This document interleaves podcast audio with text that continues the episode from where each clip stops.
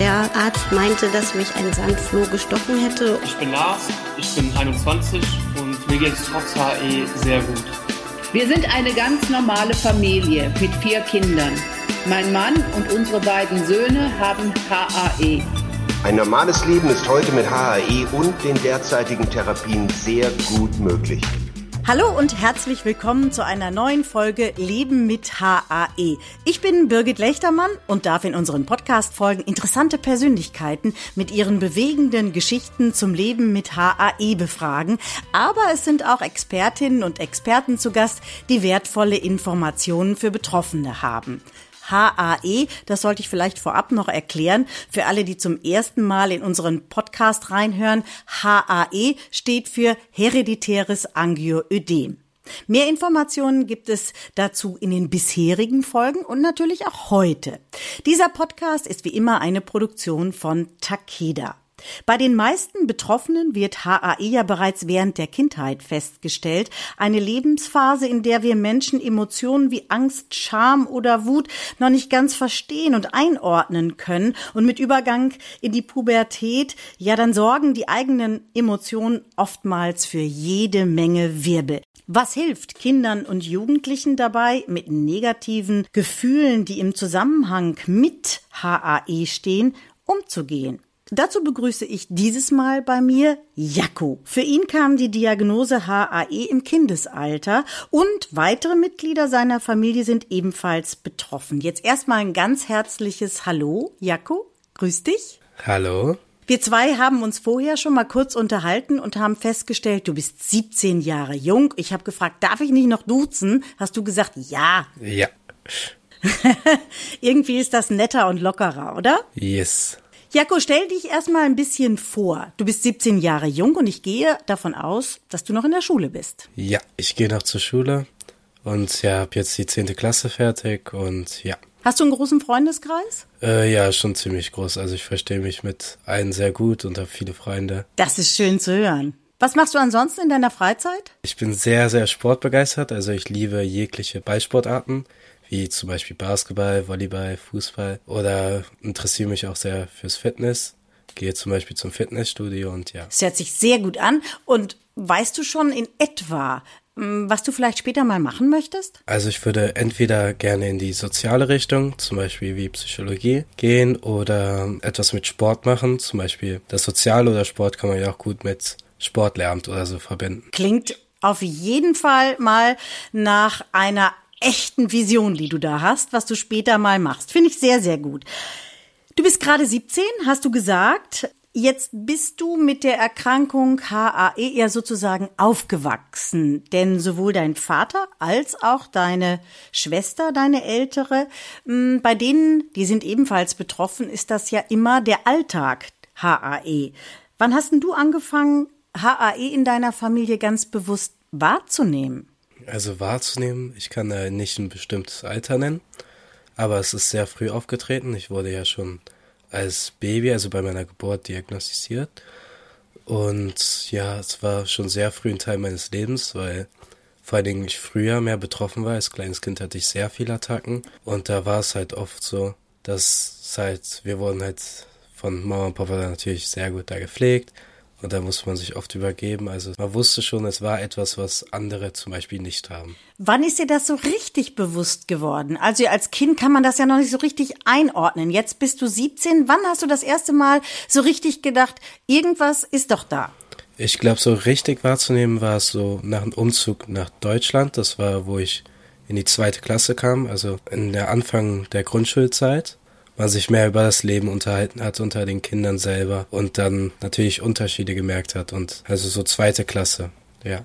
Wenn wir jetzt mal zurückgehen, Jakko, in diese zweite Klasse, in der du damals warst und als dir so bewusst wurde, ja, HAE ist eine Erkrankung, ich bin erkrankt. Mit welchen Gefühlen war das für dich verbunden? Also, was es schon mal ziemlich aufgelockert hat, dass ich sehr entspannte Lehrer hatte. Ich habe damals auch da allen das erzählen können. Jeder wusste Bescheid. Es war nicht so, es wurde nicht so groß genommen, also nicht so, oh, das ist besonders, der ist krank, der ist anders als wir. Also eigentlich war das jetzt nicht so ganz negativ. Es war innerhalb der Schule ganz normal. Aber das hört sich doch gut an. Vor allem ist es auch wichtig zu hören, finde ich. Ja, alle wussten Bescheid und deshalb wurde es nicht so als ganz besonders genommen. Eigentlich wussten es alle und es war irgendwie, ja, einfach da. Du hast vorhin gesagt, als Kind hatte ich ganz schön viele Attacken. Das war nicht besonders schön. Waren das schlimme Attacken, die du hattest? Also es war halt immer wieder Bauchschmerzen, dann übergeben für also wenn man ein Kind äh, ist, findet man das natürlich alles blöder, weil man gerne spielen will draußen,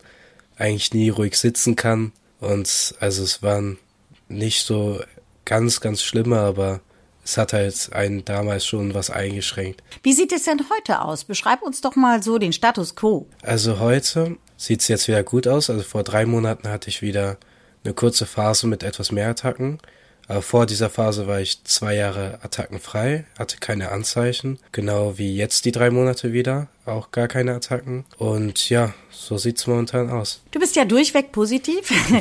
bist äh, ja guter Dinge, machst viel Sport, bist gut drauf, ganz normaler Teenager hätte ich fast gesagt. Ansonsten gibt's denn da aber auch so Momente in deinem Leben, da machst du dir dann vielleicht Sorgen und sagst, nee, ich will jetzt nicht, dass so wirklich wieder viele häufige Attacken auftreten, Schwellungen da sind. Also gibt es solche Momente in deinem Leben? Also tatsächlich, wenn so eine Welle wieder kommt, wo ich ein paar Attacken habe, mache ich mir weniger Sorgen, so wie es mit mir aussieht, weil ich weiß, ich weiß jetzt, wie das ist. Ich habe keine starken Probleme damit. Ich schaffe meinen Alltag auch so geregelt. Mehr so, weil ich später unbedingt Kinder haben möchte, dass ich natürlich mir Sorgen mache, wie das mit denen aussehen wird. Ich finde das ganz großartig, Jaco. Du hast wirklich so ganz straight, hast du ja eine Vorstellung vom Leben, wie es demnächst sein soll. Du weißt schon, was du machst. Du weißt schon, dass du Kinder haben möchtest. Also da wird es dann ja ähnlich sein, nehme ich an, wie bei deinen Eltern. Du wirst dich wahrscheinlich mit deinen Eltern schon mal drüber unterhalten haben, dass die gesagt haben, okay, das funktioniert alles, aber es muss ein Test gemacht werden. Ja, also am besten wie bei mir bei der Geburt, damit man auch direkt Bescheid weiß und nichts schiefgehen kann. Wir gehen noch mal zurück und blicken mal auf die Zeit, als du so häufig Attacken hattest. Jetzt können ja die Symptome bei den Attacken ganz unterschiedlich sein, bei den HAE-Attacken. Mal stärker, mal weniger stark. Manchmal gibt's auch Schwellungen im Gesicht, an den Händen, also so, die äußerlich sichtbar sind. Schränkt das dann deinen Alltag ein, wenn du so eine Attacke hast, solche Schwellungen? Also tatsächlich hatte ich zum Glück noch keine Schwellung, auf jeden Fall nicht, wie ich mich erinnern kann, im Gesicht. Also, weil, aber ich kann mir durchaus vorstellen, dass ich dann ungern in die Öffentlichkeit wollen würde. Aber an den Händen hatte ich das schon öfters. Das schränkt mich dann auch ein, indem ich halt keinen Sport machen kann in dieser gewissen Zeit. Aber es ist jetzt nicht so, dass ich vom Alltag abgetreten bin. Also. Wie lange dauert das so eine Attacke, bis du dann wieder fit bist? Also eine angeschwollene Hand ist am nächsten Tag auf jeden Fall weg und wenn es morgens aufgetreten ist, ich dann gespritzt habe, ist es auch, kann es, wenn man guter Dinge ist, am Mittag schon wieder okay sein. Ja. Ich habe so einen leichten Zwischenton gehört, wenn man guter Dinge ist. Spielt das eine wesentliche Rolle, dass du dich gut fühlst und dann geht das auch alles schneller? Also, das ist natürlich ziemlich stressbedingt. Wenn man sich mehr Stress macht, kriegt man auch meistens mehr Attacken. Wir sagen auch immer so aus Spaß, deswegen habe ich keine Attacken, weil ich mir halt nie von etwas Stress mache. Machen wir immer so Witze drüber in der Familie. Also es ist natürlich immer anders. Man kann nicht sagen, ja, in einer Stunde ist es weg. Aber sobald man gespritzt hat, wird es nicht mehr schlimmer auf jeden Fall. Jetzt ist es ja ganz normal, dass man äh, in der Pubertät, im Teenageralter auch mal so richtig sauer ist, wütend wird. Und das hängt ja nun auch alles mit dem Hormonkarussell zusammen, das wir alle irgendwann durchlebt haben oder durchleben. Sag mal, und bist du dann auch wütend, wenn du das Gefühl hast, jetzt ist mal so eine Attacke da und Mist, jetzt kann ich das nicht machen, was ich mir vorgenommen habe. Hat es das schon mal gegeben, dass du dann auch so richtig sauer bist? Also ich habe ziemlich viel Glück gehabt, dass ich zum Beispiel nie irgendwie eine Verabredung hatte mit Freunden, wo ich eine Attacke hatte. Das hat auch natürlich damit viel zu tun, dass ich nicht so viele hatte. Es war eher so, es hat mich eingeschränkt, dass ich zum Beispiel nicht zur Schule konnte oder so und dann natürlich Stunden verpasst hat, was halt dann einen schon so äh, in gewisser Weise aus dem aus der Spur bringt. Aus dem Gleichgewicht ein bisschen nimmt, ne? Aber Ja. du bist guter Dinge, du bist positiv und ich glaube, das ist ja, wie man so schön immer sagt, die halbe Miete. Ähm, du hast gerade gesagt, ja. Ja. sagt er lächelnd. Jetzt haben wir vorhin äh, gehört, ja, ich habe mich mit Freunden verabredet, das musste ich dann absagen.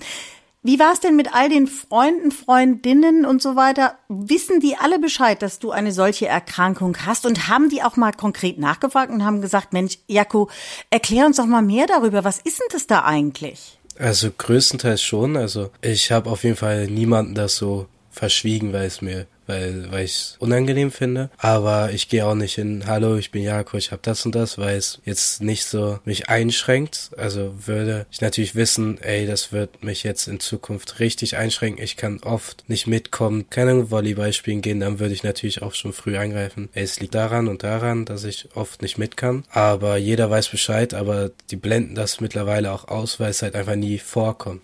Du hast uns vorhin erzählt, was du mal beruflich machen möchtest. Du hast ganz konkrete Vorstellungen auch, dass du mal Kinder haben möchtest. Wann wäre denn der Zeitpunkt für dich, mit jemandem deine Gedanken bezüglich HAE und mögliche Auswirkungen auf deine Kinder zu teilen? Ich glaube, ich würde da nicht, also man geht ja oft nicht irgendwo hin und weiß direkt, das ist jetzt die Liebe fürs Leben. Aber ich glaube schon, wenn man sich so näher kommt und schon weiß, das könnte was werden, dass ich dann schon irgendwann so sagen würde, weil ich kann es ja nicht, ich will und kann es nicht verschweigen. Und äh, ja, deswegen schon zu einem gewissen Zeitpunkt würde ich dann auf jeden Fall weitergeben. Dein Papa hat uns erzählt, du bist so ein richtig typischer Teenie. Immer auf Achse, immer was zu tun, immer irgendwie dies und das und jenes. Sag mal, und abseits jetzt der akuten Phasen, wo du sagst, ja, da hatte ich mal eine Attacke, m, spielt dieses Thema HAE in deinem Leben eigentlich keine Rolle, oder? Äh, nee, zum Glück nicht. Gibt es da einen Punkt, der dir vielleicht für die Zukunft mal Sorgen bereiten könnte? Also ich bin jetzt erkrankt und mh, ich weiß nicht, könnte da noch irgendwas kommen oder sagst du, nein, das schiebe ich alles beiseite? Also bei mir ist es ja was lockerer. Also ich habe ja eine Schwester, Juna, bei der ist es ja anders. Die hat meistens immer eine Spritze dabei. Wenn sie, keine Ahnung, Volleyball spielen würde, würde ihre Hand anschwellen. Und das tritt bei mir ja nicht auf. Aber ich hoffe natürlich für meine Zukunft, dass es bei mir auch nicht auftritt, dass ich nicht so denke, ja, ich gehe da lieber nicht mit, weil ich habe Angst, dass meine Hand anschwellt oder so. Das ist natürlich, dass ich hoffe, dass das nie vorkommt. Jetzt bist du offen, locker, positiv, Jaco, und von dir können viele natürlich vielleicht auch etwas mitnehmen aus unserem Gespräch. Junge Menschen, die vielleicht sagen, ich bin auch erkrankt, wenn du denen einen Tipp geben könntest, würdest.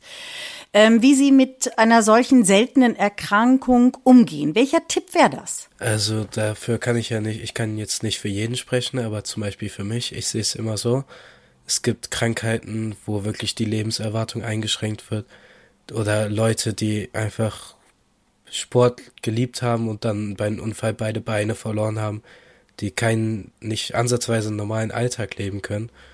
Und da sage ich immer so, man kann es vergleichen mit Leuten, die arm sind und Leuten, die halt einfach nicht reich sind, aber vernünftig leben können.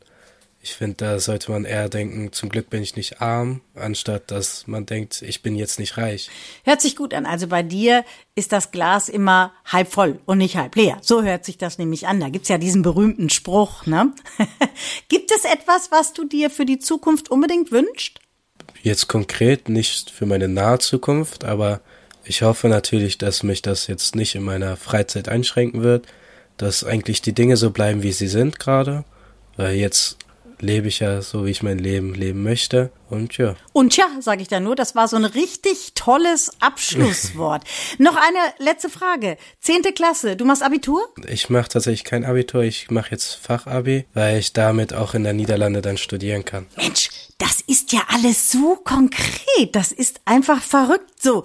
Ich hatte mal einen Professor, der gesagt hat, es gibt junge Menschen, die haben eine ganz konkrete Vorstellung von dem, was sie machen wollen, wie sie leben wollen, wie das weiter aussieht. Und dann sagte er, und das Verrückte daran ist, dass das meistens bei diesen jungen Menschen dann auch genau so eintrifft. Andere, die vielleicht so sagen, weiß ich gar nicht, hö, hö, hö, weiß ich noch gar nicht, die tändeln dann auch ein bisschen länger rum, bis sie dann so das Richtige finden. Also ich persönlich finde das total klasse, wenn ich das sagen darf und wünsche dir natürlich, Jakob, für den weiteren Weg alles Gute und danke, dass du ganz offen hier mit uns gesprochen hast. Äh, danke dir für die, äh, für die tolle Podcast-Aufnahme und ich fand es sehr schön, auf jeden Fall hier zu sein.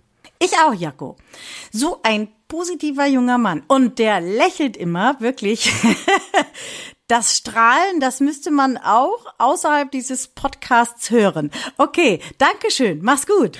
Mach's gut. Tschüss. Ciao. Und falls Sie noch weitere Informationen über HAE haben möchten, dann lege ich Ihnen die Website www.lebenmithae.de ans Herz. Dankeschön. Tschüss, bis zum nächsten Podcast.